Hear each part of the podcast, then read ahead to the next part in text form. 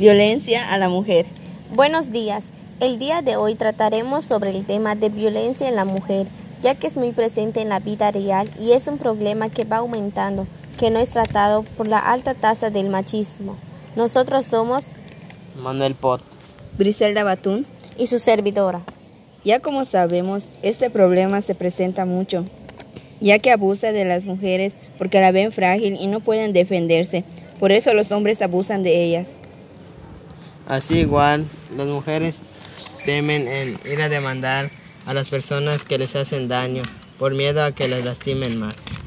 Pero de igual forma no hacen justicia por ellas, por eso se va aumentando más los abusos hacia las mujeres.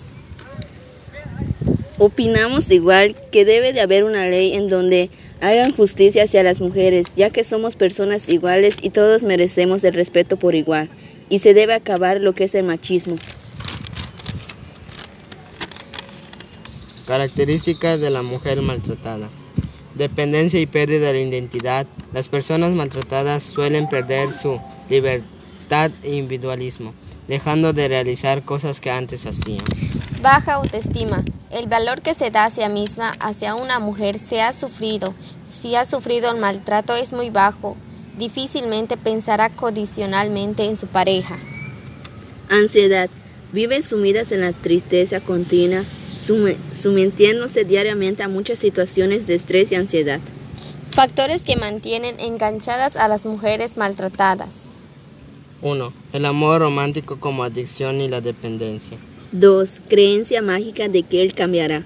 3. La convivencia. Él es el bueno y yo soy la mala.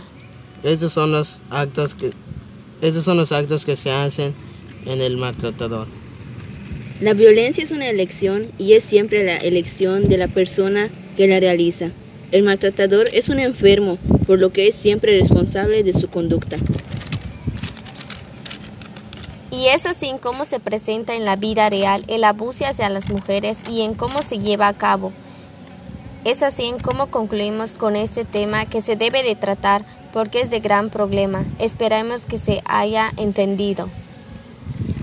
Me despido Manuel Pot. Me despido Briselda Batún. Y su servidora.